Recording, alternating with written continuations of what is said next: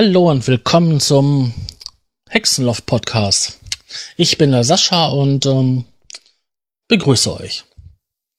Ich habe heute auch wieder einen Gast dabei, das ist der Stefan. Hallo Stefan. Ja, hallo Sascha, wie geht's dir? Du, ich kann mich nicht beklagen.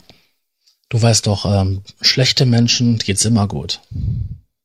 Ja, da muss es dir ja richtig, muss es dir ja richtig schlecht gehen, damit es dir immer gut geht.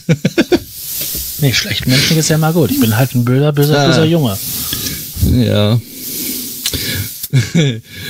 ja. Ich habe gehört, du hast heute ein schönes Thema rausgesucht. Ich habe ein schönes Thema rausgesucht, ja. ja. Bin ich jetzt der Moderator oder du? Nein, ich habe bestimmt, ich habe es einfach bestimmt, dass du das Thema ausgesucht hast. Ja, heute äh, beschäftigen wir uns äh, so ein bisschen mit den Tücken der UAD-Karte von Universal Audio. Ja, das ist ein schönes Thema. Ja, ich würde sagen, du fängst am besten an. Ne? Du hast ja jetzt dir eine neue geholt, ne? Ja, eine neue alte, ne? Also das kleinste. Ja, eine neue alte. Das kleinste Modell, was, was halt verfügbar ist, was halt aktuell auf modernen Betriebssystemen halt läuft. Für dich in dem Fall dann ja neu. Ja, genau, neu. Ich hatte ja noch eine schöne ähm, alte Einser und ähm, mit der war ich eigentlich zufrieden, was die Leistung anging, weil die Mengen an Plugins habe ich ja sowieso nicht gehabt, aber ich habe die ordentlich eingesetzt und ähm, ja, ich fand es echt schade, dass die halt nicht mehr unterstützt wird. Ja, stimmt. Das ist äh, ja, leider durch diese Crossgrade-Geschichte hat sich das ja hat sich ja einiges geändert, dass es dann ja auch für Windows 10 etc. zur Verfügung steht. Ne? Ja, vor allen Dingen ähm, haben die halt nicht, nicht mehr das Problem, dass die halt für beide Plattformen die machen müssen. Also einmal für die Einser und jetzt für die Zweier. Die können sich halt einfach jetzt nur noch auf den Code für die Zweier konzentrieren. Kann ich ja verstehen, aber trotzdem, wenn man mal überlegt, was die Karten früher gekostet haben, und diese Einser waren auch nicht billig. Ja, das ist richtig, aber das Crossgate hast du, glaube ich, nicht mitgenommen, ne? Sonst äh, hättest du ja die Möglichkeit gehabt, äh, recht, naja, in Anführungsstrichen recht günstig äh, auf eine Solo umzusteigen, ne? Ja, hätte ich gerne gemacht, aber ähm, irgendwie hatte ich die finanziellen Mittel zu dem Zeitpunkt nicht und ähm, konnte ich nicht mitnehmen. Ja, das ging auch, glaube ich, nur, war auch nur eine begrenzte Zeit. Das war ja damals mit den äh, TC Electronics Leuten, die Powercore auf UAD gegangen sind. Ne? Die haben ja auch mhm. nur eine kurze Zeit äh, ein Crossgrade machen können auf die UAD 2. Genau. Aber es ist schon alles ein bisschen was her, ne? Ich glaube. Ja, es ist schon ein bisschen was her. Da hat sich auch einiges getan, was an, an Plugins dazugekommen ist halt, ne? Ja, ich glaube, die letzte Version, halt die letzte Version, die ich hatte, also die, die noch funktionierte, das war halt die 6.1 oder was? 6.1, das ist ja Steinzeit. Das müsste noch, läuft wahrscheinlich noch unter Windows 7 müsste das noch laufen, oder? Ja, Windows 7 wird noch unterstützt. Auch 64-Bit. Aber halt ähm, in den Plugins nur 32-Bit. Ah ja, weil diese Plugins, weil die Karte das nicht irgendwie umwandeln, das wird wahrscheinlich mit dem Code irgendwie nicht so richtig funktionieren, denke ich mal, ne? Dass das noch nicht 64-Bit richtig läuft dann in der, in der, mit der alten Karte. Das weiß ich gar nicht. Ich glaube, zu dem Zeitpunkt hatten die noch gar nicht 64-Bit-Plugins. Die hatten zwar 64-Bit-Treiber für die Hardware, aber ähm, ich glaube, das mit den Plugins, das kam erst wesentlich später, dass die alle auf 64-Bit gingen. Ja, das hat eine Zeit gedauert, das stimmt. Ja, was stört dich denn am meisten an der UAD-Karte? Oder hast du irgendwelche Probleme mit der UAD-Karte, seitdem du die neue jetzt hast? Oder? Ich habe die ehrlich gesagt noch gar nicht so großartig testen können. Was mir halt aufgefallen ist, dass es halt VST 2 ist. Und ähm, ich hätte ja nicht gedacht gehabt, die hätten jetzt VST 3 oder so. Aber ähm, nee. Nee, Nee, das ist noch, äh, ja, ärgert mich auch so ein bisschen, dass das noch VST2 ist. Weil bei VST3 hast du dann ja in Cubase die Möglichkeit, diesen schönen Knopf zu drücken für Sidechain und kannst dann die Plugins auch noch Sidechain. Du kannst es natürlich über eine quadrophone Gruppe machen, aber das ist natürlich ein bisschen nerviger so, ne, und funktioniert vielleicht auch nicht immer so, wie man sich das vorstellt. Ja. Und Integration, Integration in, in, in VST3 äh, sehe ich schon als wichtig an, weil du dann ja auch, okay, da gibt es jetzt bei vielen Plugins gibt es jetzt nicht so die Parameteranzahl, was vielleicht bei größeren Sachen Sinn macht, vielleicht wegen Automationsgeschichten und so ein Kram und was noch gemacht werden kann, dass zum Beispiel irgendwie Sidechain in bei irgendwelchen Synthes, aber das ist ja auch noch nicht der Fall, dass, dass du bei der UAD-Karten ja noch keine Synthesizer hast. Also darauf warte ich ja auch noch, dass es irgendwie ähm, Synthesizer gibt für die UAD-Karte. Wobei diese wahrscheinlich, äh, sorry, dass ich dich unterbreche, äh, wobei es aber wahrscheinlich viel DSP-Leistung kosten wird, denke ich mal auf der, ähm, wie heißt die Sache, diese Sonic, Sonic Core, früher Creamware. Sonic Core.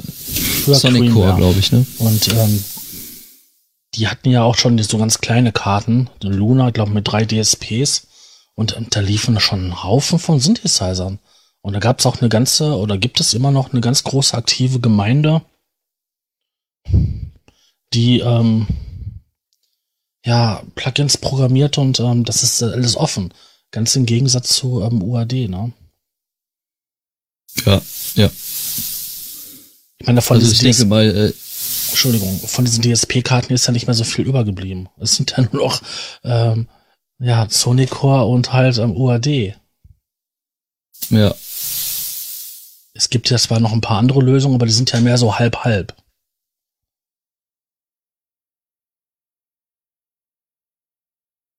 Ja, diese TDM-Geschichten zu Pro Tools oder von Waves gibt's ja mittlerweile auch, glaube ich, solche äh, Sachen, die das berechnen für, für den Live-Einsatz. Genau. Na, aber ich meine, seitdem die Prozessoren so verdammt schnell geworden sind, wobei ich immer noch nicht herausgefunden habe, wofür ich die interne ähm, Grafikeinheit meiner CPU nutzen soll. Wäre schon beim nächsten Thema jetzt schon hier. Ich könnte nee. jetzt schon wieder ein nächstes Thema ansprechen. Ja, das können, wir nächst, das können wir beim nächsten Mal ansprechen. Aber ähm, du hast halt diese Power in einem, in einem Prozessor, dann holst du dir halt noch als mehr oder weniger als Dongle von UAD die Karte, damit du halt diese wirklich exzellent klingenden Plugins verwenden kannst. Ja, es ist, ist natürlich äh, ein teurer Dongle, würden jetzt viele sagen. Ne? Aber ich finde aber auch, dass der Support und aber auch die Plugins selber sehr gut programmiert äh, worden sind. Und ja, ich weiß nicht, ob das schon, wenn du noch nicht so oft getestet hast, also es gab ja vorher ganz normal die 1176er mhm. Legacy-Geschichte. Das war ja dann früher noch diese, diese ganz kleine schwarze Version und wenn du das jetzt aufmachst, ist das ja diese neue Geschichte, diese etwas größere ähm, ja, die haben die F76 in der Analog Collection ist die ja, diese Collect Analog Collection sind die neuen ja auch mit drin, die muss man sich ja zusätzlich kaufen, damit man dann die anderen auch hat, die anderen F76er Revisionen. Wobei ich da den großartigen Unterschied noch nicht verstanden habe. Bei den silbernen und bei den schwarzen, ja. Das, der eine verbraucht ja auch wesentlich mehr Leistung wie der andere. Aber bei den anderen zwei, das habe ich nicht so ganz kapiert. Also es ist sogar so, dass das Legacy mittlerweile auch mehr verbraucht als äh, die alte Legacy-Variante vom 1176, also die schwarze Variante, die alte Legacy, die hat ein bisschen weniger verbraucht. Und das haben sie dann irgendwann, ich glaube, mit dem 9er Update irgendwann abgedatet, dass sie dann auch diese etwas größere grafische Oberfläche besitzt und äh, frisst auch ein bisschen mehr Power.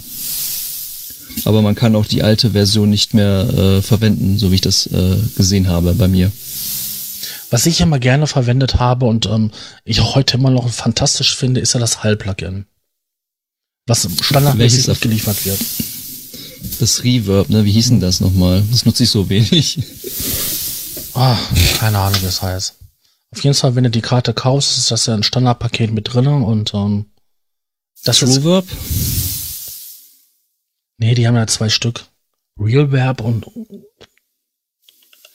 Ah, das finden wir gleich raus. Ich schau, ich schau mal kurz bei mir nach. Auf jeden Fall, da finde ich das echt interessant, dass man da halt die, ähm, die Eigenschaften des Raumes halt genau definieren kann. Und ja, dann brauche ich wenigstens meine CPU nicht belasten, wenn ich da zwei Halbplugins am Laufen habe.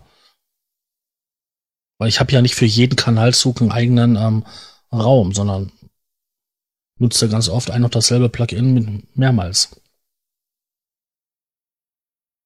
Ja. Also ich mache das ja meistens so, dass ich äh, das über Gruppen laufen lasse, das Plugin, wenn. Also ja, genau. Hallgeschichten zumindestens.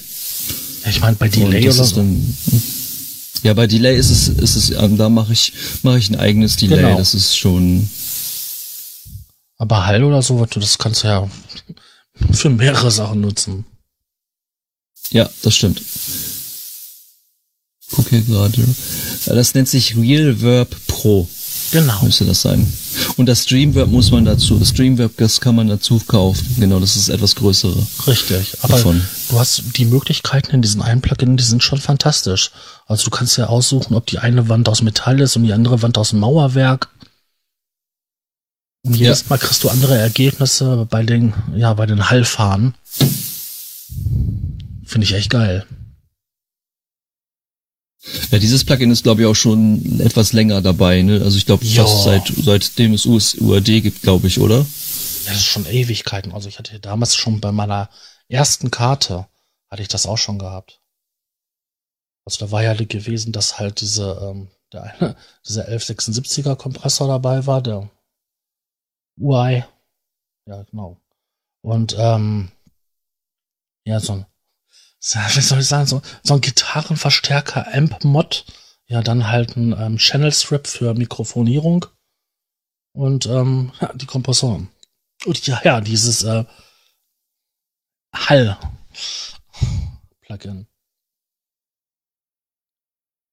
Vier Stück waren das, ja. Ja, da ist einiges dazugekommen in den letzten Jahren. Ja, irgendwann mal gab es dann die Erweiterung, dass halt dieses ähm, Pure, Pure Tech ähm, EQ, diesen A1 oder so. Das mhm. war dann ja auch schon gewesen, so. Ah, wenn ich den Du meinst den Pultec. Genau. Du meinst den Pultec, Pultec EQ. Wenn ich den so ja. auf den Bass mache oder so, ah. Hm? ja. Da gehen die Augen auf. Genau. Ja. Dann hatte ich ja noch einen Gutschein, dann habe ich mir noch ein ähm, LA ähm, 3A gekauft. 2A? Nee, 3A. Okay. Weil, ich, wus mhm. weil ich wusste immer, dass ich mir halt ein äh, Mikey äh, gebraucht kaufe, ein Mikey-Paket und ähm, da ist da 2A mit drin. Ah, okay. Weil sonst hätte ich den ja doppelt gehabt und äh, das lohnt sich ja nicht. Nee, dann bezahlt man ja zweimal, das ist ja dämlich. Also genau. doof. Und den 3A, den habe ich irgendwo mal im, im Buy gekriegt, glaube für 89 Euro oder so. Dollar. Und da war das auch so gewesen. Ah ja, so klingt. Ah, ja, schön. Zwei Regler, zwei Schalter und so eine tolle Wirkung. Ja, es ist schon faszinierend, ne, was sie da rausholen aus dieser Karte, aus diesen DSPs. Also ich finde das schon ziemlich, ziemlich beeindruckend. Also für mich ja. so ein bisschen Technik-Freak. Vor allen Dingen, wenn man hingeht und dann die Möglichkeit hat, mal die Plugins mit den echten Geräten zu vergleichen. Also man kann oft das nicht hören, ob das jetzt was was ist. Ja, da gibt es ja auch teilweise ein paar Tests, ne? so von, von ein paar Leuten, die äh, den Manley Massive Passive zum Beispiel gecheckt haben. Mhm. Und ähm, ja, also es ist minimal, ne? Sehr minimal. Ja. Klar, eine Hardware ist immer, immer noch, äh, ich sag jetzt mal fünf bis zehn Prozent nochmal komplett nochmal ein bisschen anders, aber es kommt schon verdammt nah ran. Und wenn man sich überlegt, wie weit es mittlerweile in der Audiobranche ist, wie, wie gut die ganzen Sachen mittlerweile klingen können, ist es auch für UAD, finde ich, mittlerweile schwierig, sich auch auf dem auf, äh, auf dem Markt zu halten, weil natürlich alles nativ läuft. Wobei es natürlich schön ist, wenn man so ein paar Sachen auslagern kann, trotz wenn man so ein schönes, starkes System hat, ne? Definitiv. Also wie gesagt, ich bin immer froh, wenn ich, wenn ich die Hall-Plugins ähm, weglassen kann, weil die schlucken Power ohne Ende. Ja. Aber was nicht geht, und das finde ich auch richtig kacke, ist, ähm, sag ich mal, eine UAD und halt eine ähm, alte Luna-Karte oder so. Von, ähm, ja, Creamware. Das geht nicht. Da kloppen sich die Treiber. Oh, das ist schlecht. Ja, vor allen Dingen, weil die, ähm, die Karten, die haben fantastische Audiosektion, ne? Inwiefern? Ja, du kaufst ja, du kaufst ja bei den ähm, Queenberg-Klamotten oder jetzt halt Sonic Audio, kaufst du halt ähm, nicht nur die DSPs, sondern sind auch richtige Soundkarten. Sprich halt mit X Eingänger und X Ausgänger. Und ähm, du kannst die nicht kombinieren mit den, ähm, mit den UADs.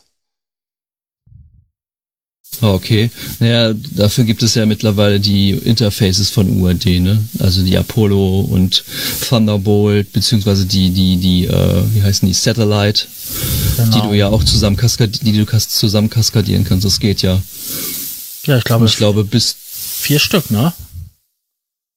Ich glaube, du kannst äh, äh, vier normale PC, PCI Express Karten und glaube ich auch noch mal vier von den UAD Apollos oder so kannst du glaube ich. Ja, kannst du. Hm? Über Bluetooth.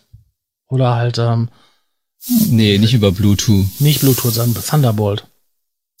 ich wollte gerade sagen, das Thunderbolt Bluetooth, 3 ist ja sowieso noch so eine ganz kritische Sache. Und will ich mir das durchlese, wie sie es da bei UAD machen, dass man das nutzen kann, dass man halt mit einem USB-C-Kabel und sowas dann denke ich auch so, wie bitte? Was?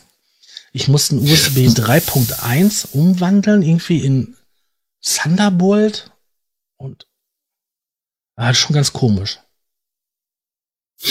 Äh, also es ist, soweit ich meine, meines ist, ist es so, dass die haben ja wirklich eine lange Zeit gebraucht, bis es überhaupt über im Windows mit Thunderbolt läuft. Ja.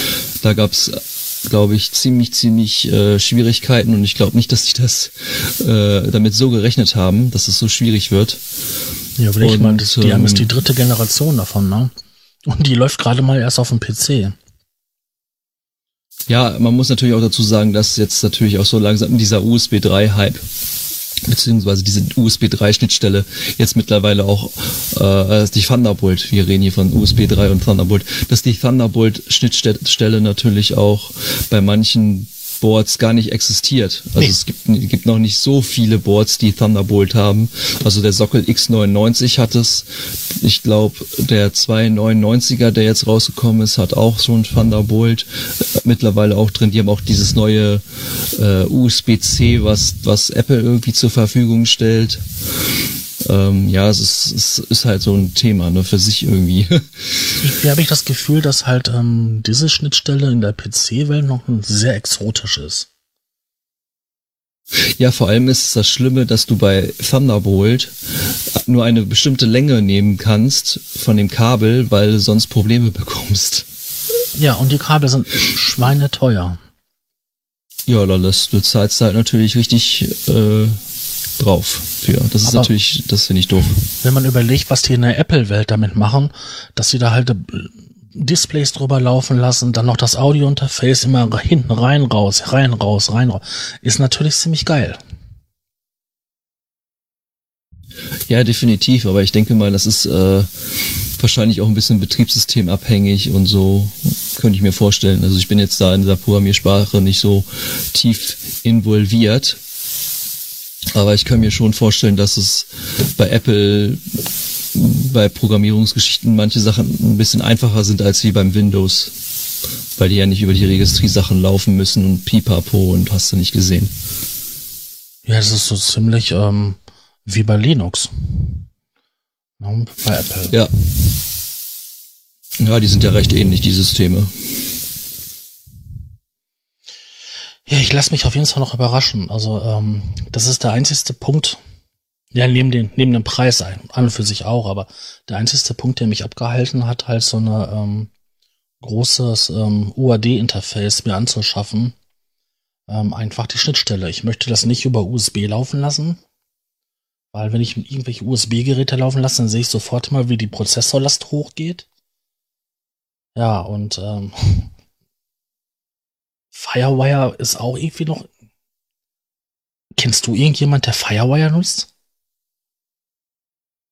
Ja, ich. ich habe noch ein, von RME das Multiface 1. Das läuft zwar über die PCI Express Schnittstelle, aber es wird mit, mit dem Firewire Kabel äh, verbunden. Mhm. Die nutzen nur das, die nutzen ähm, aber ihr eigenes Protokoll. Deswegen gibt's da keine Probleme. Aber Firewire ist eigentlich in dem Sinne komplett tot. Das gibt's kaum noch. Ja, wie gesagt, also ich kenne das halt nur bei manchen Leuten, die halt Videokameras haben. Dann die Apple-Leute hatten das für irgendwelche Laufwerke gehabt. Aber so wirklich.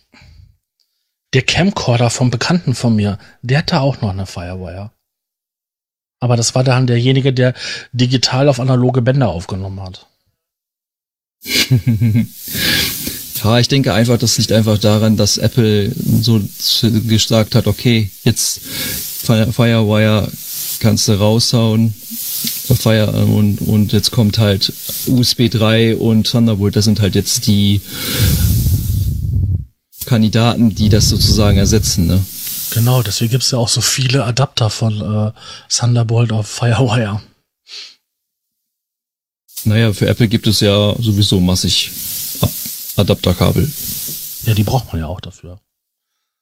Da gab es ja, auch, ein, auch ein schönes Video von Alexi Bexi, der hat einen ganzen Koffer, so einen silbernen, ähm, mit so einem Equipment-Koffer, so einen silbernen, voll bis oben hin mit Adapterkabel, damit er für jede Gelegenheit gewappnet ist, wenn man mal doch mal irgendwie ein passendes Kabel braucht.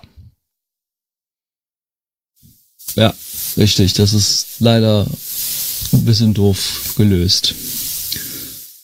Aber ich bin auch mehr so der interne Kandidat, also PCI Express ja, und so. Ich auch.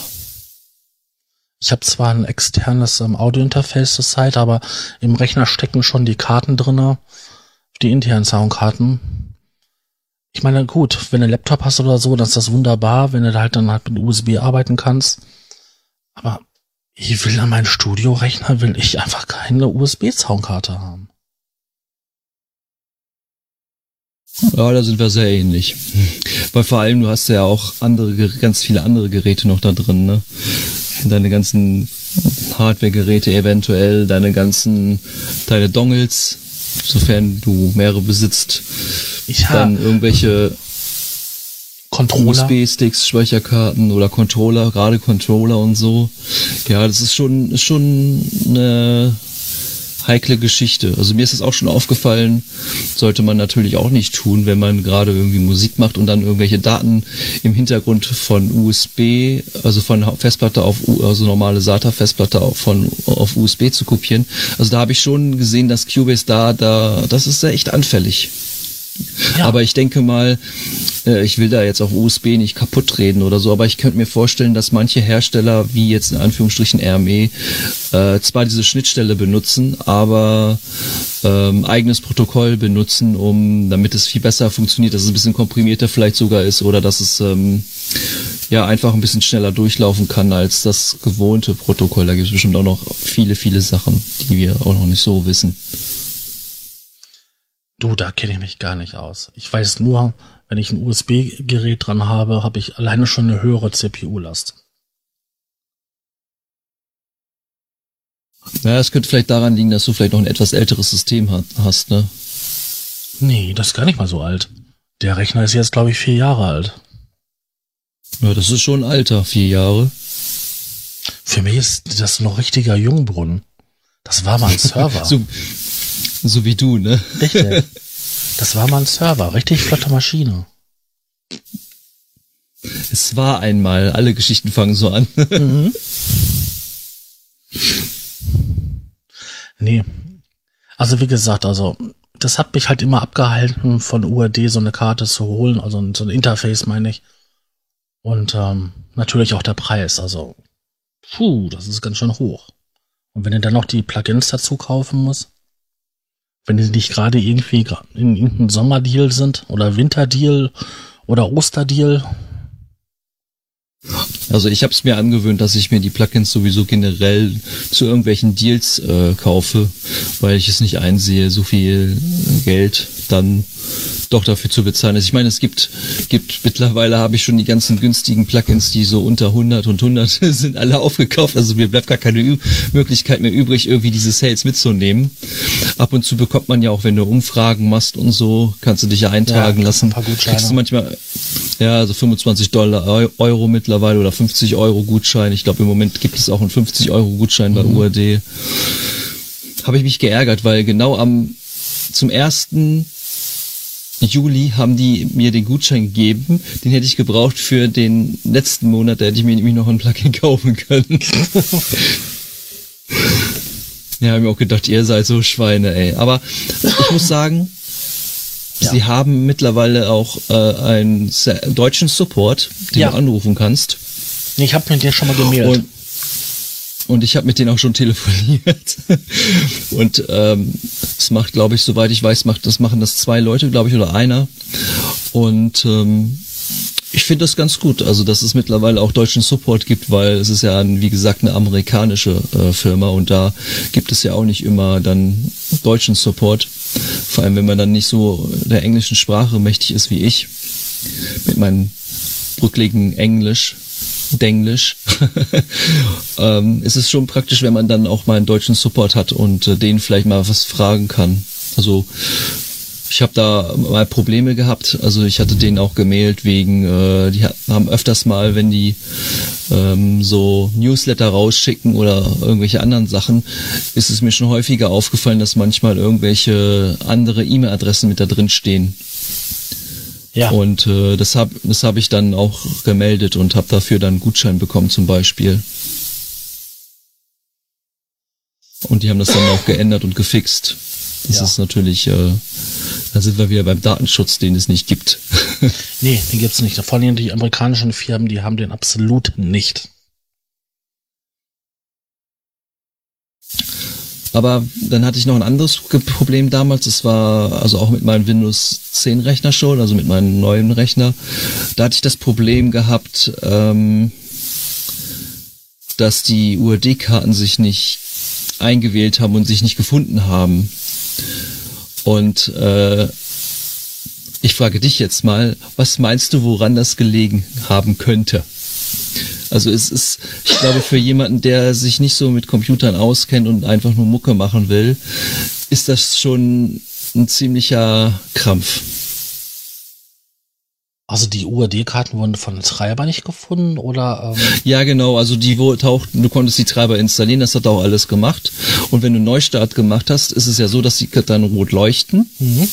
Und ähm, wenn du in Windows bist, leuchten die ja grün, dass die Treiber geladen sind und so weiter. Ja, dass die erkannt wurden, genau. Ja, genau. Ja, und du hast neu gestartet und die leuchteten rot. Richtig. Ähm, meine Vermutung wäre irgendwas in der Registry nicht richtig. Nein, es liegt am UEFI. Nein. Und zwar, wenn, ja, und zwar ist es nämlich so, du kannst ja, äh, wenn du, also du brauchst da bestimmte Admin, äh, Administrationsrechte. Du musstest, äh, es gab einen Umweg, also Workaround, ähm, wo du dann in deinen äh, erweiterten Einstellungen gehen musstest in Windows und wenn du hochfährst, musst du sozusagen in diese erweiterte Einstellung gehen und musstest da halt was Bestimmtes auswählen. Ich weiß nicht mehr, was das war. Und dann ging das. Das musstest du aber jedes Mal machen, wenn du deinen Rechner hochgefahren hast. Und das habe ich mir gedacht, ey, das kann doch nicht sein. Nee. Und ähm, bin dann der, Spur, der Sache auf der noch mal ein bisschen auf die Spur gekommen und habe dann festgestellt, dass es, es gibt ja in den neuen UEFI ähm, BIOS äh, gibt es ja mittlerweile diese ganzen Ser also Sicherheitseinstellungsgeschichten. Und die sind daran schuld, dass es nicht so, dass es nicht funktioniert hat. Ich habe die dann ausgeschaltet, diese ganzen Sicherheitsfunktionen, und dann ging es sofort. Das ist schon ziemlich Das habe ich da. Ja, und das äh, ist natürlich, was ein User nicht wirklich, äh, denke ich mal, so so affin vielleicht sich das raussucht. Und ich habe das auch dann in äh, Support ge äh, gesagt und ähm, woran das gelegen hat bei mir, dass das auch, also die Methode, diese, diesen Workaround, den haben sie, der hat funktioniert zwar, ne? Mhm. Aber es ist halt immer doof, wenn du deinen Rechner hochfahren musst und musst dann erstmal eine Taste drücken, damit du dann irgendwelche Einstellungen machen kannst. Ja. Nee, du musst, glaube ich, erst hochfahren, dann musst du diese Einstellung machen, damit er in diesen Modus fährt und wenn, dann kannst du das erst machen. Das, das da hast ja keinen Bock mehr. Das geht ja gar nicht. Ja, nee, da hast du schon keine ja, Lust drauf. Nee, da hast du schon keine Lust mehr und da ist die Idee schon wieder weg. Ja. Ja, Warte, ich muss erstmal im Handbuch nachgucken, wie das geht. Schritt 1 von 23. sozusagen. Aber wenn es natürlich öfters machst, hast du es raus, aber das ist natürlich auch nicht äh, schön. Na, jedenfalls, seitdem ich diese Funktion ausgemacht habe, funktioniert mir das bei mir ohne Probleme. Es läuft wieder alles ohne irgendwelche Probleme. Auch mit den neuesten, ich kann sein, dass es mittlerweile in den neuesten Updates äh, beseitigt haben, dass dieser Schutz dann äh, irgendwie umgangen wird oder die Abfrage besser bestätigt wird. Ich habe keine Ahnung, aber jedenfalls hat es da danach richtig gut funktioniert. Ja, das ist doch perfekt. Ich habe mich sowieso gewundert, ähm, wie ich meinen ersten Rechner in der Hand hatte mit UEFI BIOS und ähm, ja, da war gar nicht so richtig angezeigt. Man konnte nur die Hälfte sehen und ähm, ja, nach dem Update, nach einem ganz klassischen BIOS-Update, ähm, konntest du dann endlich mal was sehen.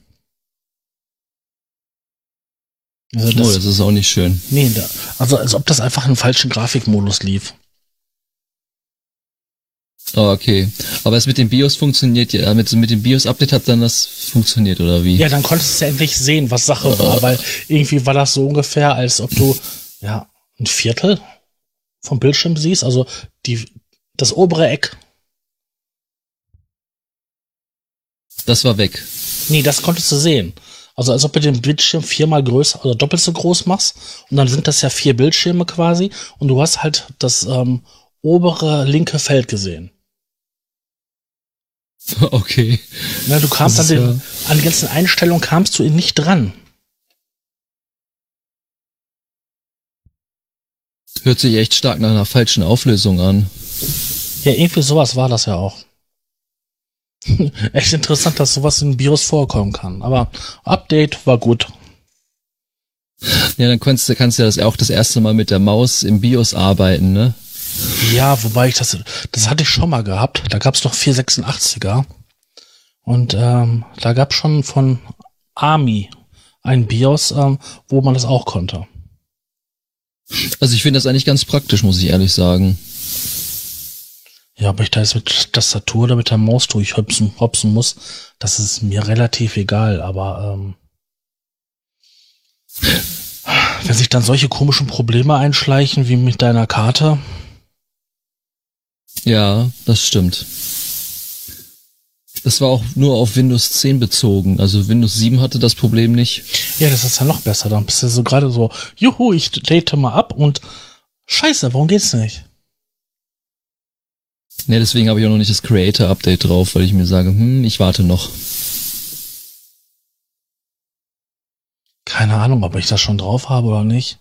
Ich habe das erst, den Rechner vor, ja, vor, vor ein paar Wochen erst installiert.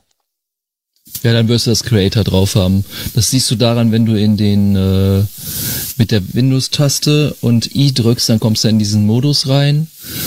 Und wenn da DVR und Xbox so ein Krempel steht, dann hast du das Creators Update. Ja, dann habe ich das garantiert. Weil ich habe Xbox und ja. so einen Scheiße schon gefunden als Apps. Nee, ja, ja, genau. Also das ist richtig. Ich habe das nicht, weil ich da nicht abgeupdatet habe. Ja, da kannst du mal sehen.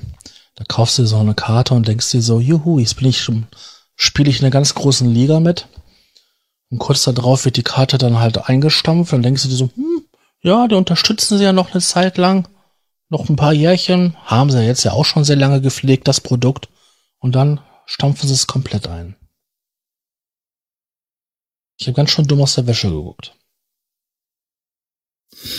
Ja, es ist ärgerlich, aber es ist halt leider mit vielen Dingen so, ne? Es ist genau wie mit Einstampfung des 32-Bit-Plugins-Formats. Es ist, also ich meine, es gibt es zwar noch und wird es vielleicht auch noch, lang, noch eine gewisse Zeit geben, aber irgendwann werden sie nur noch in 64-Bit programmieren, weil es einfach mehr Sinn macht und Speicheradressierung Sinn ja. macht. Das ist natürlich für sämtliche speicherintensive Aufgaben, sprich äh, Samplebanken und so, echten Segen. Das war mehr als, äh, ja, was sind das, 3,5 Gigabyte ähm, adressieren kannst. Ja. Also ich habe jetzt 12 Gigabyte Arbeitsspeicher und ähm, wow, das ist so toll, dass noch so viel frei ist. ja, nützt dir noch nichts, wenn du nur Plugins hast, die 32 Bit sind, ne? Ja, aber. Und die DAW auch. Aber du benutzt ja jetzt Cubase in der 64-Bit-Variante, ne? Ja, in der 9er Version ist ja nur 64. Wenn schon, denn schon, dann komplett Umstieg. Ich meine, ich vermisse zwar hier und da echt schmerzlich ein paar Plugins.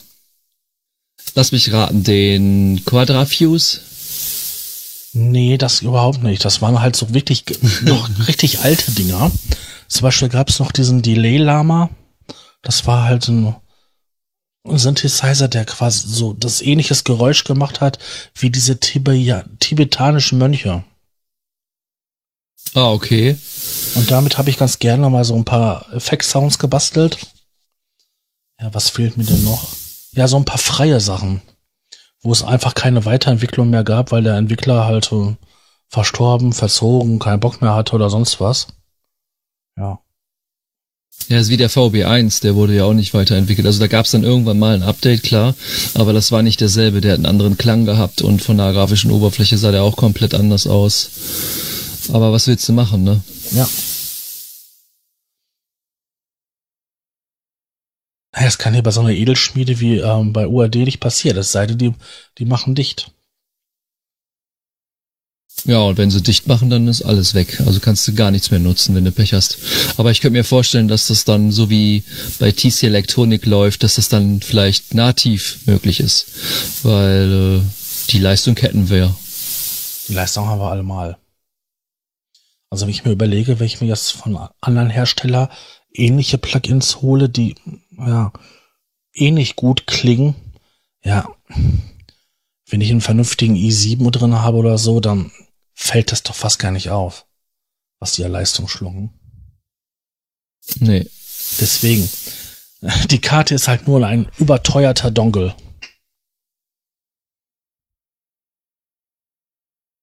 Ja, irgendwie muss man seine Software ja schützen. Und es hat ja auch, glaube ich, keiner geschafft. Also bis, okay, bei den erst, bei der Karte, ersten Karte gab es, glaube ich, mal irgendwie so einen Crack oder so, ne? Ja, wobei ich glaube, das war mehr ein Mythos als eine Wirklichkeit, weil in meiner anfänglichen Euphorie habe ich mich auch mal zur Suche gemacht danach und ähm, es ist eigentlich mehr oder weniger nur Schrott, was, was da existiert. Du müsstest also, ich glaube, eine 4,7er Version installieren und dann ganz mysteriöse Quellen, noch andere Dateien besorgen. Also ich glaube nicht daran, dass das halt ähm, möglich war. Naja, nützt dir heutzutage eh nichts mehr, weil die meisten Plugins sind ja auch geupdatet worden und so weiter. Ja. In dem Fall. Außerdem bräuchtest du, glaube ich, Windows XP oder was? XP, ja, XP, brauch, XP brauchtest du dafür. Weil bei Windows 7 ging das und Vista ging das, glaube ich, schon nicht angeblich nicht mehr. Aber ich habe es damals auch getestet, aber es hat bei mir auch nicht funktioniert. Ja, deswegen, also das ist so. da muss man natürlich schon, da muss man aber echt UAD schon auf die Schultern klopfen. Also der Dongle, der funktioniert und äh, bis jetzt nicht geknackt worden, ne? Ja, das muss man auch noch dazu sagen. Ähm, es ist natürlich verdammt hardware-nahes Programmieren, weil ja alles auf den DSP läuft. Und zum anderen ist das ja diese Methode mit diesem Schlüssel und so. Man könnte ja hingehen, wenn man jetzt zwei Karten hat, ähm, ein und dieselben Plugins drauf hat, äh, vergleichen, wie der Schlüssel aussieht, auch diese Schlüsseldatei und die daraus versuchen zu ermitteln, ähm, wie das, wie das gemacht ist, wie der Schlüssel, wie der Schlüssel aufgebaut ist und so. Das wäre ja möglich, aber ähm, das hat wohl anscheinend wohl noch keiner geschafft, weil du müsstest ja x Varianten durchgehen, damit du den Schlüssel rekonstruieren kannst. Auf Deutsch gesagt, sehr viel Hirnschmalz. Ja. Da hat sich ja. mal jemand was richtig Schlaues ausgedacht und hier nicht ähm, so eine Verschlüsselung aller Rot 13 oder so. Wahrscheinlich denken, das ist, denken alles kompliziert. In Wirklichkeit ist es wahrscheinlich voll einfach dann. ja, du hast dir doch bestimmt auch diese Autorifizierungsdatei da, die es damals noch gab, mal angeschaut. Ja, wer hat das nicht gemacht, ne? Aber das, das geht ja mittlerweile gar nicht mehr, weil die haben das ja online alles gemacht mittlerweile. Genau. Das läuft online. Also du kriegst Ja, du kriegst zwar, ich glaube, in deinem Profil kriegst du noch diese Download-Geschichten, glaube ich. Nee, die also habe ich gar nicht gefunden. Ich Beispiel- habe gesucht. Weil ich kannte das ja noch nach dem Prinzip, dass man diese Datei downloaden musste und dann quasi halt in den Kontrollpanel reinziehen, dass sie dann läuft. Aber nee, das geht ja jetzt so, dass man halt quasi das, die Software installiert, dann halt ein Kontrollpanel öffnet und dort gibt es den Punkt bei Plugins, dass es halt Auto äh, Dingsbums da, Autofisieren da. Und ähm, Ja, ja, da, da habe ich eine Verbindung aufgebaut zum Internet hin und putsch, da war's. Aber es ist, glaube ich, auch erst seit Version 7 ist es, glaube ich, gekommen, dass es mit den Online so langsam losging. Weil früher hattest du noch die Option, also mit 6 oder so, konntest du auf jeden Fall noch diese Autoritätsdatei Autoritätsdatei ist auch ein schöner Name, ne? Ja. Ähm, bei mir, also ich brauchte die immer nur doppelklicken und dann hat er das erkannt. Das, da brauchte ich gar nicht irgendwie das Aufhaben des UAD Plugin-Meter oder sowas. Gut, gut, dass ich noch eine, ähm, eine Datei habe für meine Einserkarte, wo alle aktiven Plugins drauf sind. Ja, die kannst du dann ja in deiner alten DAW nutzen, ne? Beziehungsweise im alten Rechner mit XP. Genau. Oder verkaufen. Ja, oder das. Kannst ja mit Schlüsseldatei verkaufen. Aber was würde dich denn reizen in der Zukunft äh, bei Universal Audio von, äh, von den Plugins her? Gibt's da irgendwas, Mhm. was du sagst, boah, äh, das interessiert mich total, das will ich gerne haben? Ich hatte die native Version von diesen ähm, Elysium ähm, Kompressoren. Sagt ihr das nichts? was? Sagt mir pers nee, es sagt mir gar nichts gerade. Und ähm, die haben sie auch auf UAD und da fand ich diesen M-Pressor und halt diesen ähm, ja, Mastering am Kompressor richtig geil. Ach, den Empressor, ja, den gibt es ja auch als Ja. Plugin Allianz native Version. Und ähm, die habe ich damals gehabt und ähm, fand ich schön, habe ich eine Zeit lang benutzt. Und ich finde das richtig gut, dass es das, die halt auch für die UAD gibt. Und das wäre auch was, was ich mir gerne zulegen würde. Also wenn ich ehrlich bin, ich würde mir die native Variante holen. Warum? weil du mehr öffnen kannst davon. Und weil du nicht dein DSP damit belastest. Weil du könntest dann ein anderes Plugin, was es nicht für bei Plugin Allianz oder so gibt, äh, benutzen. Das finde ich persönlich sinnvoller. Also ich achte schon, wenn ich da irgendwie was kaufe, dass ich gucke, okay, gibt's das als native Version, dann hole ich mir das lieber nativ als auf der UAD-Plattform, so wie mit den Subsynths von Brainworks. Ähm, den habe ich mir auch als native Version geholt und nicht für die UAD-Karte. Ja. Nee, ich mache das ja so, dass ich ja, also ich habe das früher so gemacht. Ob ich das so mache, weiß ich nicht. Ich habe früher ähm, quasi produziert. Dann habe ich halt alles in Audio ausgerechnet, ru- runtergerendert. Dann habe ich die Audiospuren gehabt. Die habe ich dann halt nochmal so ein bisschen halt ähm, gemischt. Und habe dann das Mastering mit den Audios gemacht. Ja, und dann hatte ich ja im Endeffekt ja den, ähm, die DSPs wieder leer gehabt, weil da keine Plugins mehr drin waren. Ja, das kannst du auch machen. Klar, das macht man ja heute ja auch noch. Aber ich finde, ähm, wenn ich die Möglichkeit habe, es nativ nutzen zu können, dann wähle ich lieber diesen Weg. Weil es dann doch äh, me- meine DSP-Karte schont und ich dadurch halt ein anderes Plugin verwenden kann, was ich dann auch wertschätzen kann, was ich so nicht kann, wenn ich es nicht habe, weil es Ja. es nur als UAD-Plugin gibt. Ja, das stimmt schon. Da hast du recht, aber wie gesagt, also ich finde das immer so ein bisschen schwieriger oder fand das damals so schwierig, ähm, wenn ich quasi noch die gesamten Plugins alle habe zu, zu der Pro zu der Erstellung der Musik, also alle Synthesizer, dann halt die Kompressoren auf den Spuren, die Effektgeräte und wenn ich dann noch ein Mastering-Plugin halt reinschmeiße, um halt ähm, das Mastering zu machen. Ja, dann hast du auch so einen riesen Lämmerschwanz an Software dahinter hängen und ähm, ja, weiß nicht, ist nicht so mein Ding. Also verstehe ich das richtig, dass du den Track gemacht hast und den Master direkt mit demselben Projekt Nein. Oder, oder, hast, oder hast du das rausgerendert und dann gemastert mit dem UAD-Plugins?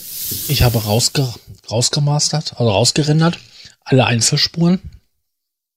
Habe dann halt die, die Spuren quasi dann nochmal, vielleicht noch ein bisschen EQ und so, aber halt nur minimal.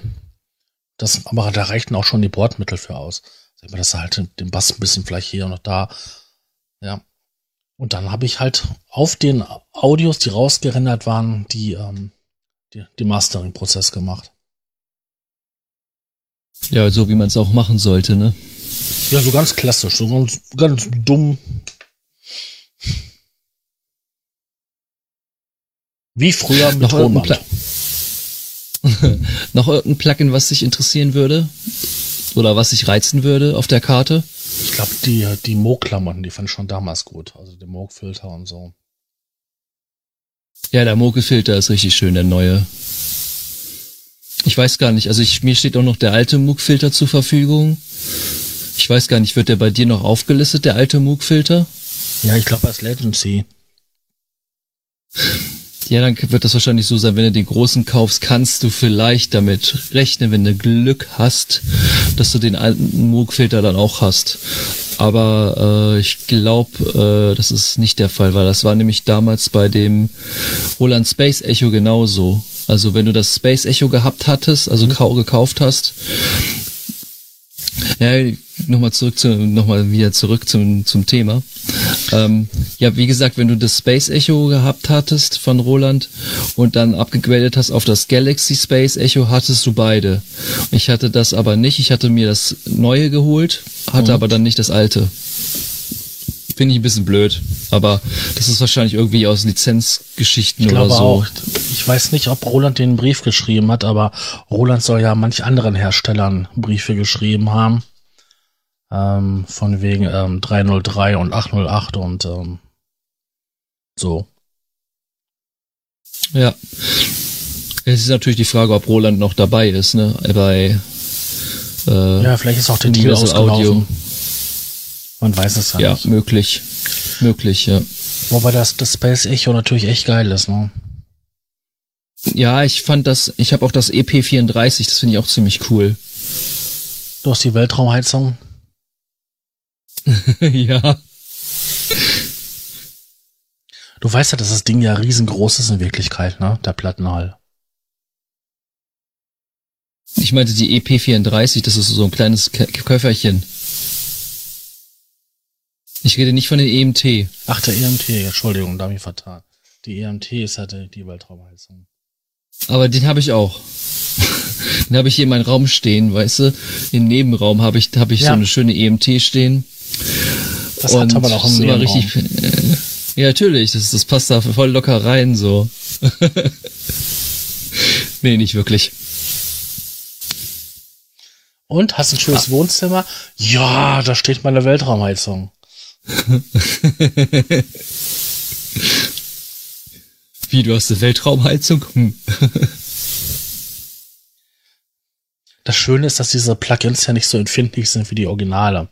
Also wenn ich mir überlege, dass halt ähm, die Space Echo, ähm, ja, da muss ein Band einlegen und nach so und so viele ähm, Durchläufe ist das Band ja auch mürbe und beim ähm, bei den Plattenhall oder Federhall, ja, da können die Aufhängungen ausleiern und sowas.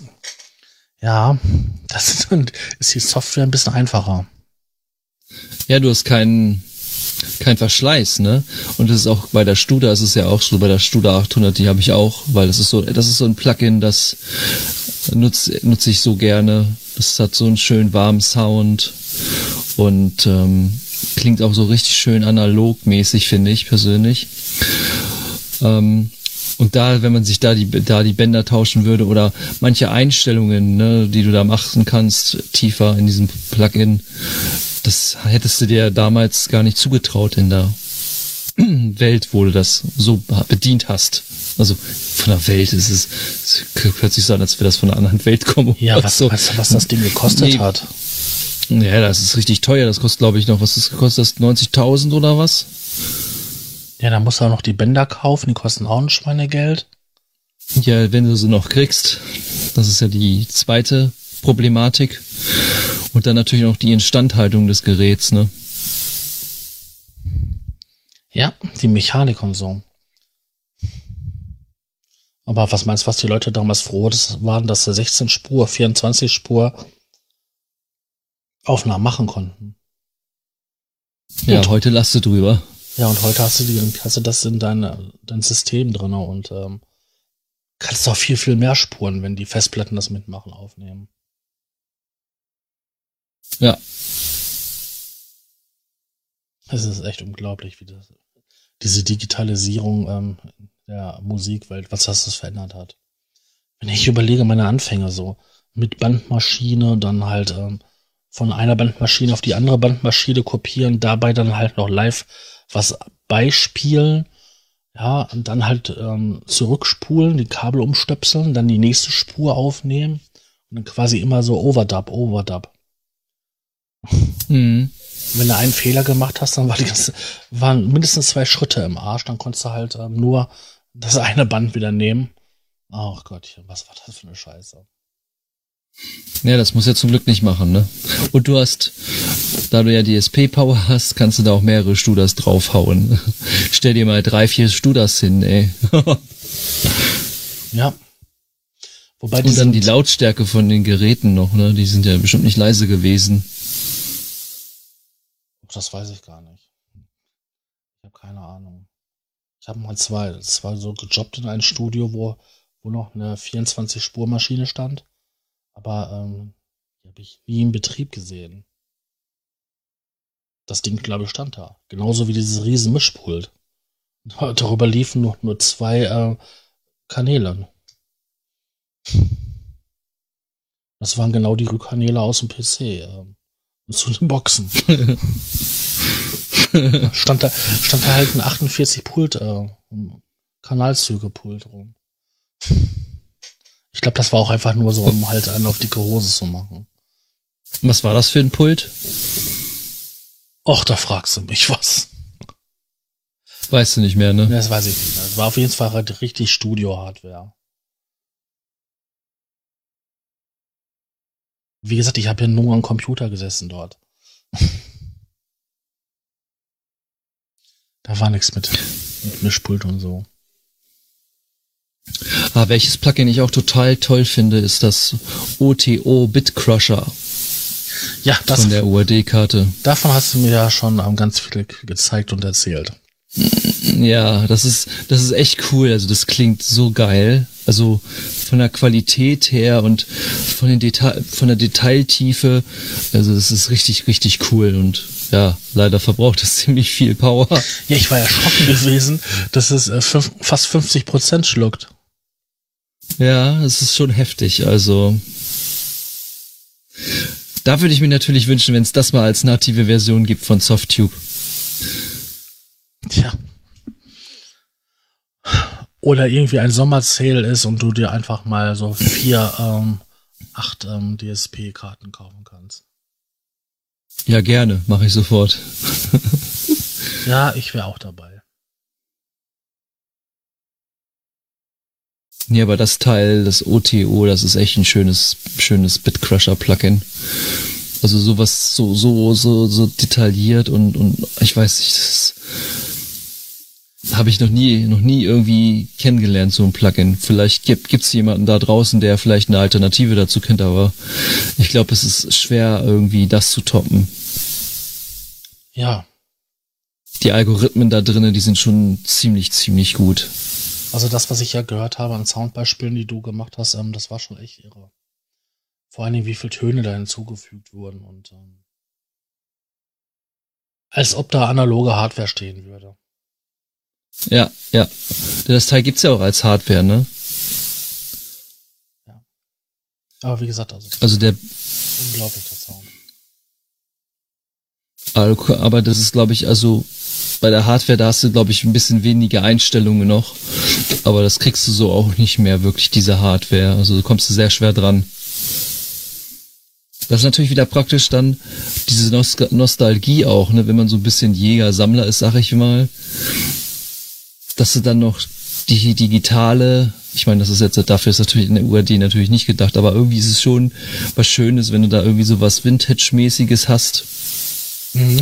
Was es so nicht mehr gibt wie die Studer. Also die, klar gibt es noch eine Studer, aber äh, gibt es sehr wenige, die vielleicht noch funktionieren oder ja, überhaupt noch im Betrieb Hardware. sind. Bei anderen Geräten. Ja. Überleg mal diese ganzen Röhrenkompressoren oder so weiter, die sie da im Angebot haben.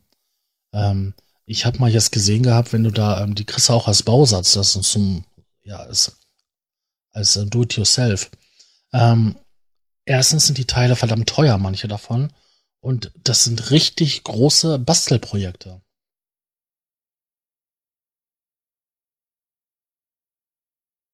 Vor allem musst du dich auch gut auskennen in der Elektronik. Ja, diese, Weil sonst ist dieser Baukasten nix. Diese, ähm, ja, diese Projekte sind alle sehr, sehr gut dokumentiert und ähm, ja, wenn das jetzt normales Löten ist, das, das können ja wirklich viele. Aber dann, wenn das so mit Schaltung geht, mit Röhren oder so, da hört bei, bei mir das Wissen auch auf. Ich habe einfach viel zu wenig mit Röhren zu tun. Und ähm, ich bin auch nicht mehr in dem Alter, also ich bin noch nicht in dem Alter, wo halt äh, Röhrentechnik up to date war. Also ich weiß, dass halt ähm, in manchen Vor Vorverstärker, Mikrofonvorverstärker billige ähm, Asia-Röhren drin sind ähm, und dass es dann halt ähm, ja, Pardons aus Amerika gibt oder auch ältere. Und dann klingen die Dinger richtig fett. Und das ist noch so Sachen, die sich auch lohnen. Zum Beispiel gab es da bei der ähm, von Korg die ähm, diese Grooveboxen, die sie hatten. Ach, wie hießen die Dinger denn? Irgendwas mit E. e. Ach, ist egal. E e Electro, Electro Tribe, ne? Genau, die. Und davon gab's ja diese, diese großen Versionen äh, mit, mit Röhrenverstärker drin und so. Ja, und, die kenne ich auch noch. Ja, da waren die letzten Drecksröhren drinne.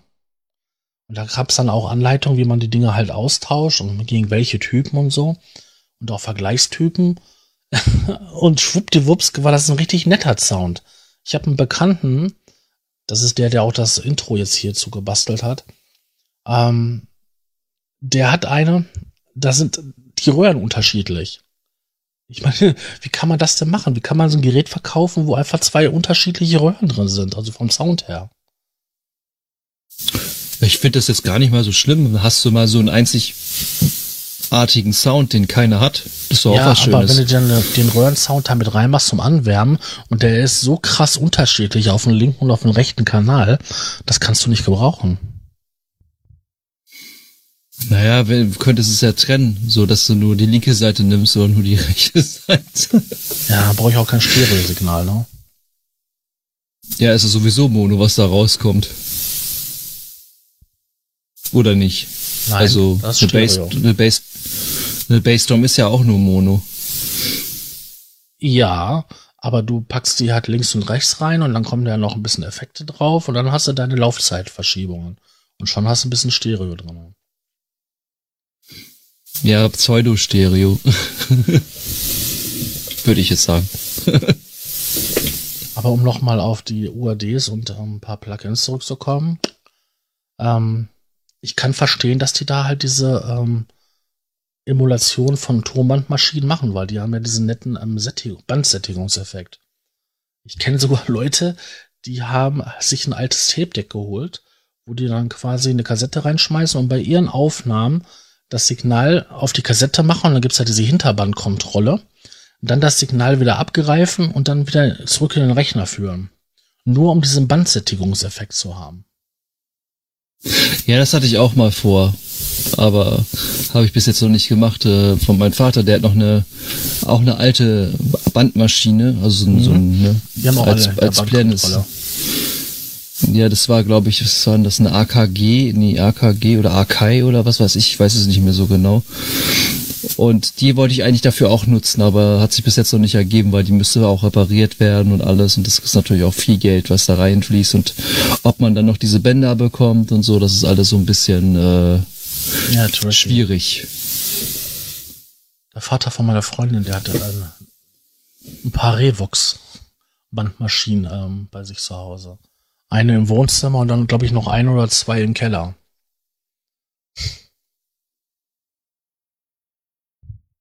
der hört auch ganz gerne die, die Musik vom Band. Von der Platte auf. Ja, ist auch was. Band. Ja, ist auch irgendwie was, was Schönes. Also. Ja, er steht auf den analogen Sound, also. Also ich muss sagen, also ich bin, bin so ein Hybrid-Typ. Also ich mag auf einer Seite das Analoge, aber ich mag auch irgendwo das Digitale. Also es ist, es ist, es ist schon, ja, zwei Welten irgendwie, wo man dann eintauchen kann und sich dann auch gehen lassen kann. Also das Analoge klingt, finde ich, immer meistens sehr schön warm und angenehm und man fühlt sich gleich pudelwohl und das Digitale klingt dann zwar manchmal, muss nicht bei allen Sachen so sein, ein bisschen kühler einfach, ne, so da, da fehlt mhm. so ein bisschen die, die Tiefe, die Wärme und so. Was? Aber das liegt natürlich auch da, nicht nur auch daran, was es halt für ein Plugin ist oder was es für ein EQ ist oder was auch immer, ne? Oder was, was für ein Synthesizer du da verwendest. Was mir an den ähm, Digital gefällt, ist einfach, du kannst halt ähm, diese komplette Reproduzierbarkeit. Du speicherst quasi den Stand ab und wenn du dann zwei Jahre später hingehst und du öffnest das Projekt wieder, dann wird von den Plugins ähm, die gesamten Einstellungen geladen, zack, da. Bei den Synthesizern, ja, seit wenn du so viel Presets hast, so, so viel Speicherplatz, zack, sind alle Einstellungen wieder da. Das ist total genial. Ja. Ähm, bei den analogen, wenn du das da haben willst, dann hast du ja auch, ne, also digital gesteuert und so. Dann sind das diese Hybrid-Synthesizer und ja, ich weiß nicht. Auf der einen Seite dieser warme Sound, wie du beschrieben hast, auf der anderen Seite halt bei den digitalen, diese Reproduzierbarkeit und Total Recall. Ähm, ja, ich stehe da einfach zwischen, zwischen den Welten.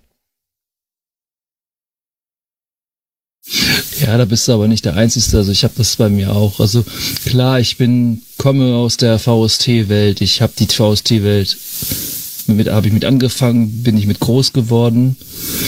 Es hat verdammt viele Vorteile auf einer Seite, hat aber auch Nachteile, wenn die Sachen irgendwie im Code ändern und dann, wenn du dann irgendwie ein Projekt gemacht hast mit einem gewissen Preset, hatte ich jetzt mit dem Oberheim SM von Naturia, da habe ich mir ein Update installiert und äh, das Projekt wird nicht mehr, also das Preset wird nicht mehr so geladen, wie es vorher war. Und ich habe das Preset leider, wie doof ich war, nicht nochmal extra gespeichert. Ja. Und da war es futsch. Genau. Also manchmal, da ist manchmal dann auch das Problem, da kann es die, die digitale Welt zwar schön sein, aber du kannst, sobald es irgendwelche äh, Übernahmen zu anderen äh, äh, Herstellern geht, zum Beispiel bei den Empressor war das so. Der Empressor wurde damals von Elysia direkt verkauft, vertrie äh, vertrieben ja. und verkauft. So. Und ich hatte noch diese damalige Elysia-Version und habe dann ja später ging das dann ja alles zur Plugin Allianz und bei Plugin Allianz ist es so gewesen, dass die einen eigenen anderen Code hatte und du konntest deine Presets, die du als VST3, ich meine, das ist jetzt wieder eine andere Geschichte hast, hattest, die hatten einen anderen Code gehabt, so dass das Plugin dass dieses neue Plugin diesen Code nicht gelesen hat und du konntest da somit den, das Preset nicht laden. Und das ist ja. richtig scheiße. Das ist ganz toll fantastisch. Oder ich hatte es auch mal jetzt mal so ein bisschen zur analogen Welt zu kommen. Ich meine, der Moog, ich habe ja den Moog Sub 37 und bei dem ist es so, soundmäßig brauchen wir, glaube ich, da gar nicht drüber reden, wissen ja. wir beide, wie der klingt. Richtig. Kann man sich auf YouTube auch anschauen. Und der hat ja auch die Möglichkeit mit so einem sogenannten MIDI-Editor ähm, auf die auf den Speicher zuzugreifen und du kannst ja auch Presets speichern und so. Mhm. Das ist alles gut und schön, aber es ist halt noch nicht so ausgereift. Also du hast schon die Möglichkeit, äh, vieles äh, einzustellen und, und so weiter und so fort. Aber manchmal hängt das vielleicht mit der Automation oder was. Also manchmal hat man einfach irgendwelche Sachen, die nicht so funktionieren, wie, sie, wie man sie sich eigentlich vorstellt, dass sie so funktionieren sollten. Mhm. Weil wenn du jetzt zum Beispiel irgendwie hast ein Preset geladen aus dieser, aus dieser Bibliothek halt und der, der, der klingt dann auch geil und mastern und drehst und so weiter und so fort. Und wenn du dann aber irgendwo eine Automation drin hast, dann hast du dir den, diesen Sound wieder so zerschossen. Und wenn du den wieder neu lädst, dann hast du Pech, dass es dann gar nicht mehr so klingt, weil du natürlich so viel verändert hast und allen Pipapo und weil das dann vielleicht nicht rafft. Das habe ich schon ein paar Mal gehabt und deswegen habe ich es mir echt angewöhnt, ähm, gleich aufzunehmen. Wenn mir der Sound gefällt, so wie ich ihn haben will, gleich rekorden ja. und dann hast du Ruhe. Und dann hast du es fest drinne und äh, ja, also es ist, es ist aber auch eine Ablenkung, muss man auch ehrlich sagen. Ne? So ein Editor kann auch, man, man konzentriert sich nicht mehr aufs Wesentliche irgendwie. Man guckt auf diesen Editor und macht da und, und stellt da rum und so.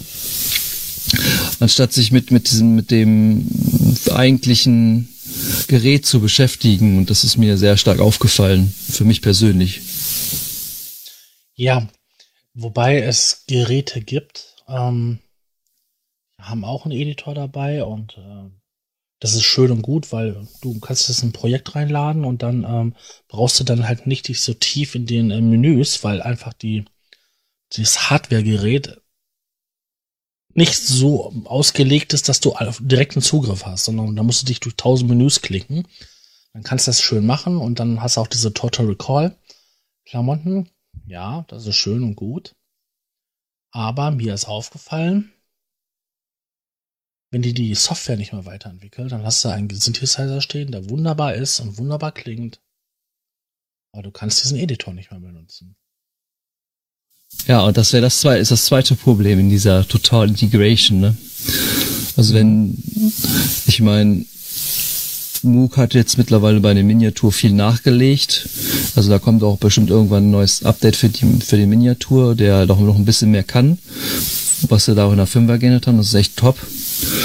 Ähm, aber es kann natürlich, wenn das nicht mehr weiterentwickelt wird, die Software, ja, dann bist du halt angewiesen auf deine Menüführung im, im Gerät selber. Und deswegen versuche ich halt so viel wie, wie versuche ich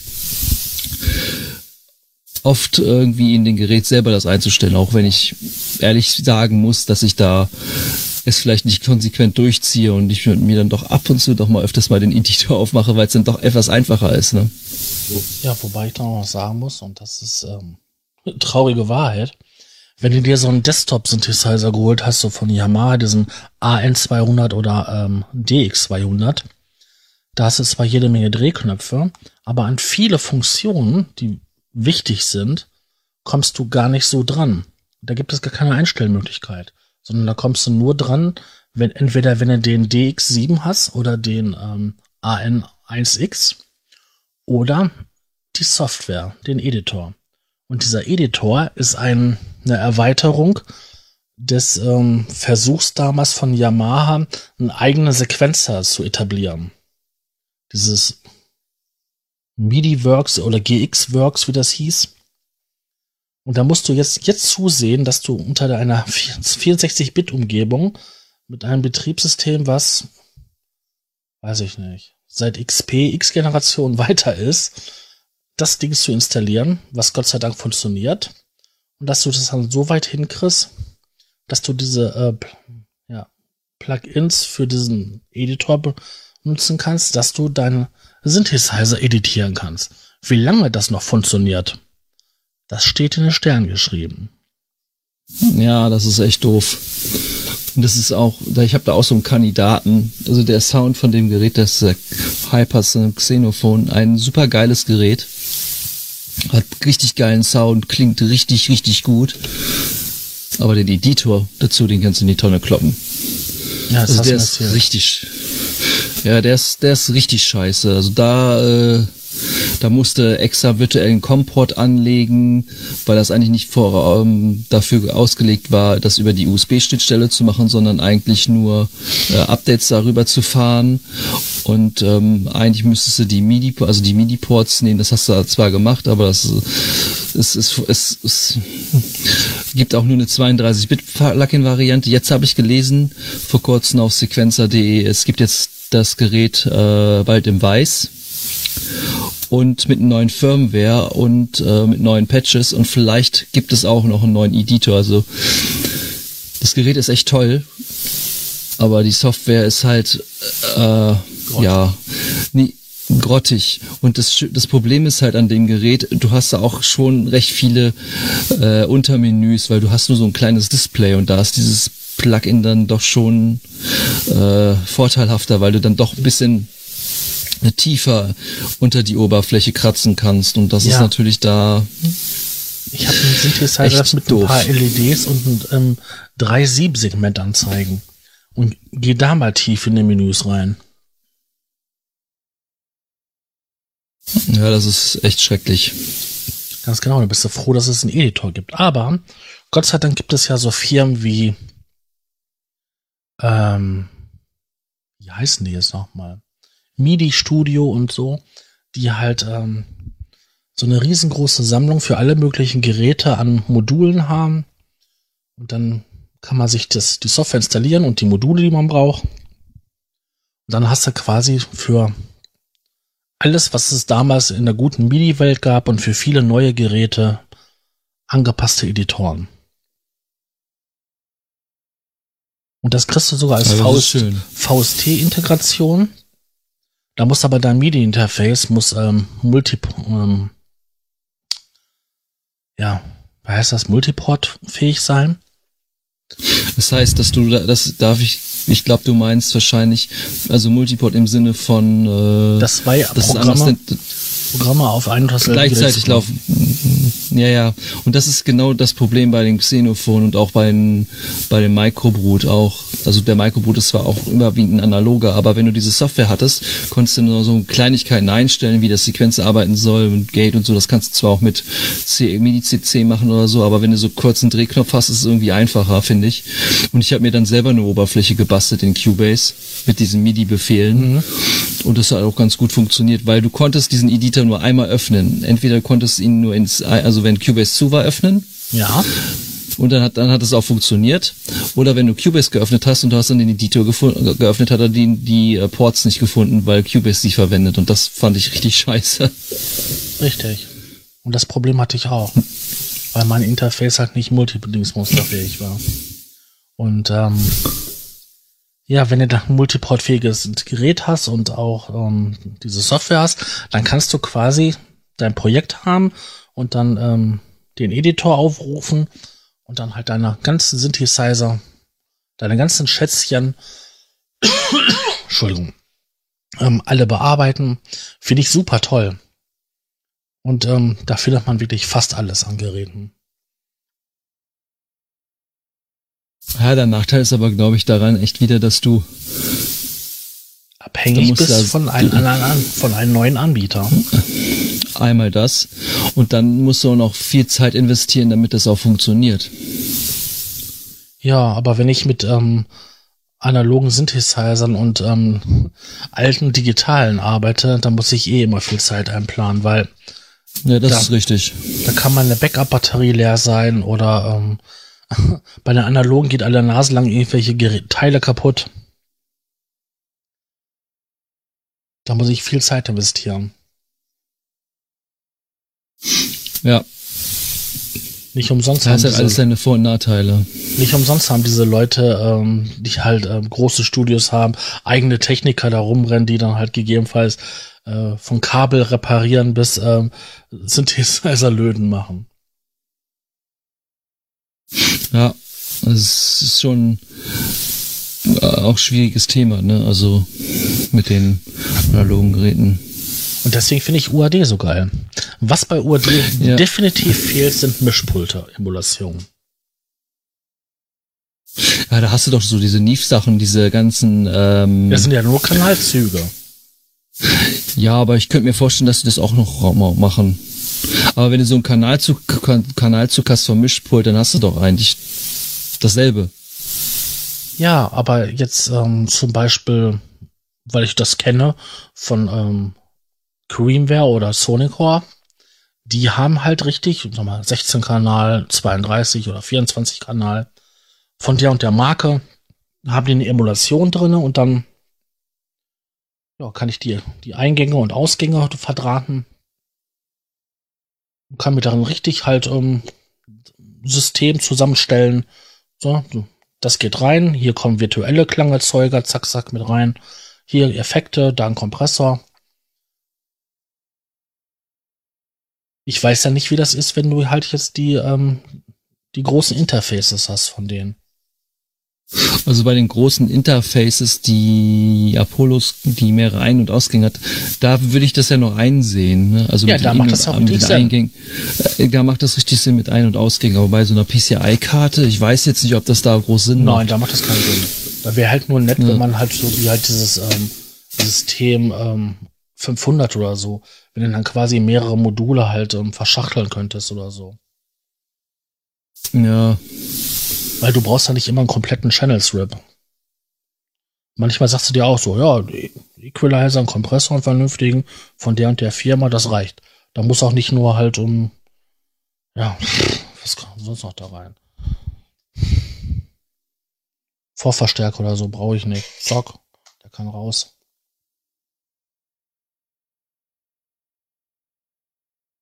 ja, so Vorverstärkermäßige Sachen gibt es ja, ne? Diese, diese, wie heißen die denn? 670er. Da gibt's auch, glaube ich, das auch als, als, als, als, einmal als Hardware gibt's das und dann gibt's das so, so eine, so eine Plugin-Geschichte, die ja auch dann über, ähm, oh, wie heißt denn dieses Unisono heißt es, glaube ich, äh, läuft. Das geht aber, glaube ich, nur mit den Apollo Interfaces, Also wenn du die, die die als so einen Hardware speziellen holst, Sound haben. wenn du die als Hardware holst, dann hast du quasi einen super Mikrofonverstärker. Ähm, Ja, das sowieso. Dann ähm, Kompressor und Equalizer. Das ist schon ein richtig feines Gerät.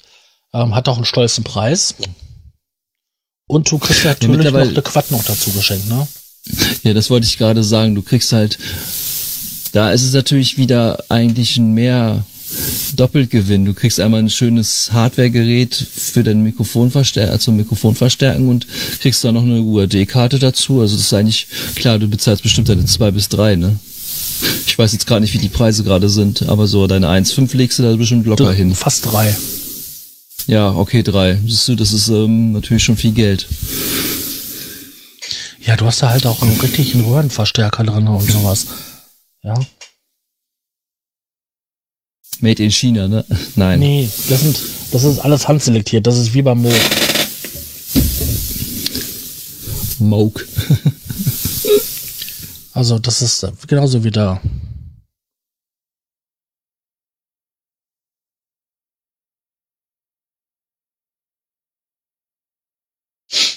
Na, ich, ich würde mir ja wünschen, dass es endlich eine VST3-Integration gibt in Ja. bei UAD, dass die endlich mal über VST3 laufen, weil das ist. Aber Native Instruments ist auch noch nicht so weit. Native Instruments hat auch noch äh, zwei. Also es gibt auch verdammt viele Hersteller eigentlich, die auf zwei noch sind. Ja, das sind verdammt viele, das sind eigentlich auch überwiegend die meisten. Die, es bieten eigentlich alle bei der Installationsroutine an, dass man halt VST2 und VST3 installieren kann. Finde ich eine ganz tolle Sache. Wobei sämtliche modernen ähm, DWAs alle VST3 unterstützen und ich würde, ja, Nicht alle. ja, die meisten allen. Also mir fehlt, Ableton nicht. welche, wer macht's nicht? Ableton. Ableton unterstützt kein VST3. Gut. Noch nicht. Gut. Kann ich mit leben, ich nutze es eh nicht. Ja, ich auch nicht. Und ähm, für die Zwecke, ähm, wofür es gemacht worden ist, eigentlich, ähm, ja, kann man auch darauf verzichten, ne? Aber so, die meisten unterstützen es doch. Und ich würde immer dann VST3 installieren. Ja, ich, na, es gibt äh, schon ein paar Unterschiede auch auf 2 und 4. Also zum Beispiel bei den Softtube-Modular ist es so, wenn du die VST3-Schnittstelle nutzt, ähm, hast du nicht diese, du hast, du kannst die nicht, die Sachen nicht so wirklich rausrouten im Sinne zum Modularsystem, weil da ist irgendwie ein Bug drin, habe ich festgestellt, weil bei der 2.4 Plugin, da funktioniert das ohne Probleme. Also da also noch ist ist ist das Noch noch richtig ausgeklügelt zu ja, aber bei den Yuhi Plugins, Yuhi Plugins ist das auch so. Die haben bei der Diva haben, wie war das bei der Diva? Ja, bei der Diva, genau, bei der Diva, die haben da ähm, auch noch ziemliche Probleme mit VST3, weil auch Steinberg sich nicht so richtig an den an den Standard da hält, was die vorgeben und das ist natürlich dann auch nicht so witzig. Nee, stimmt schon. Wenn die sich an ihren eigenen Standard nicht halten.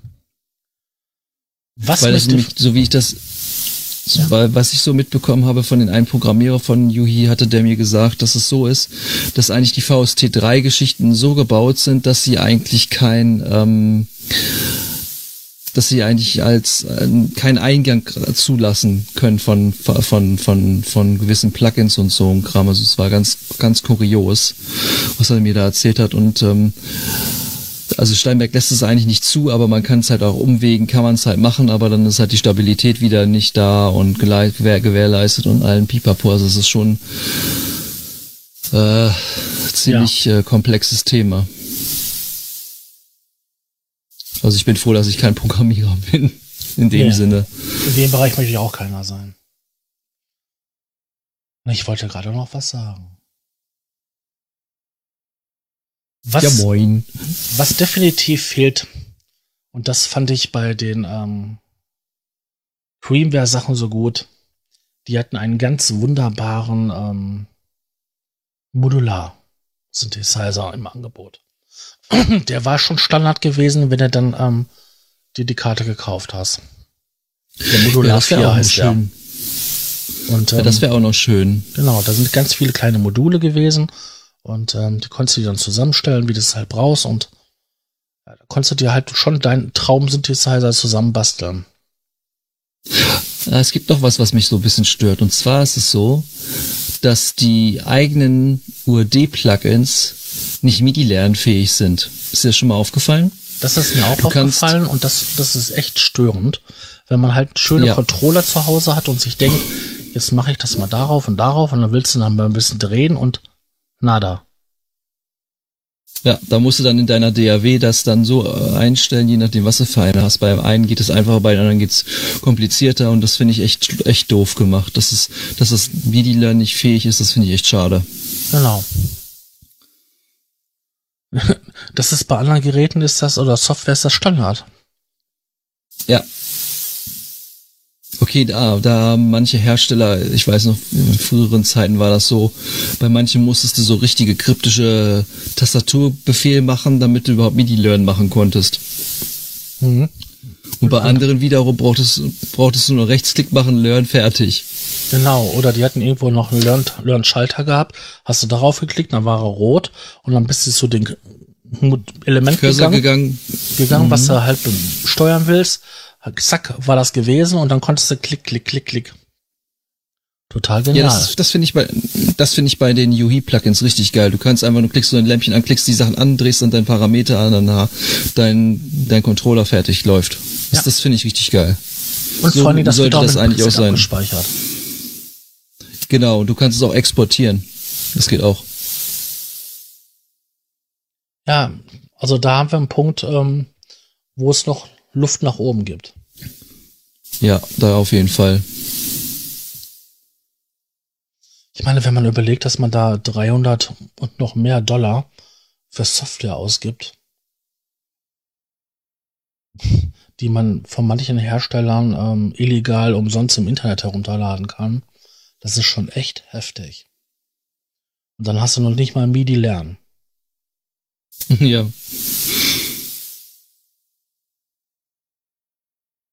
Ja, ist schon ein komisches Hobby. Na, jedenfalls funktioniert die Automation, das ist doch schon mal, das ist schon einiges wert. okay, das stimmt. Es ist schön, wenn man dann irgendwelche Kurven malen kann. Also das, das ist schon, ne, also wenn da keine Automation ist, wäre ja richtig grauenvoll. Bei vielen Sachen, ja. Ich meine, wenn du dann nur Limiter machst oder so, da ist das ja nicht so wichtig. Für viele Aufgaben. Was man aber auch UAD sagen muss, die Stabilität. Also Stabilität bei den UAD-Sachen, die sind äh, echt stabil. Also ich habe da nie eins abgekackt. Ja, genau. Das wollte ich damit sagen. Also die, die sind so stabil, also die laufen, die sind dir treu bis zum geht nicht mehr. Also das ist unglaublich. Also da gibt es manche Plugin, Plugins, die crashen erstmal komplett alles, ey wie oft ist mir halt ähm, der ähm, Nexus abgekackt. Das ist ja so ein beliebtes Ver Ding. Wer arbeitete damit? Avenger ist angesagt. Ja, ich meine, wie das Ding damals rausgekommen ist, da war der erste noch, das, das war wirklich, ähm, da haben ganz viele gesagt, wow, toll. Für, für eine Preset-Schleuder echt geil. Ja, und da steckt auch nur ein VSTI drinne. die meisten Sounds. Ja, das sind einfach von äh, manuell die ganzen verwursteten alten ähm, Sample-CDs. Die verwurstet ja noch. Unter anderem. Ja, so wie den Avenger, da ist es ja genau dasselbe. Ja. Meinst du, das wird der neue Nexus? Ja. Glaube schon.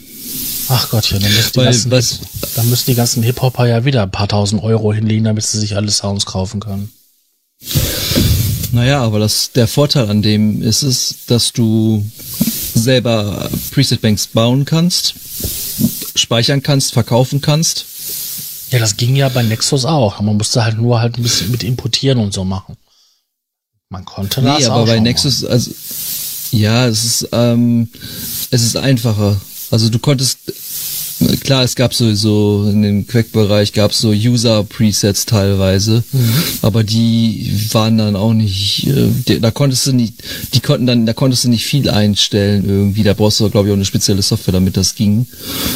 Ähm, aber das ist wirklich komplett offen, offen der Arranger und basiert natürlich auch mit Samples und blim und bla und blub und du kannst so viel einstellen, was du halt im Nexus nicht machen kannst. Ne? Also du kannst auf die Parameter zugreifen, also auf die wirklich Tiefe, in die Tiefe wie ein Synthesizer ne, aufgebaut ist, kannst du in die Tiefe eingreifen, was halt bei dem Nexus gar nicht geht. Mach da mal, okay, du kannst die Attack und Hüllkurve und so, das kannst du noch einstellen und so, aber wenn du irgendwie andere, tiefere legende Sachen haben willst, wie verstimmen und was weiß ich alles, dann wird das schon schwieriger.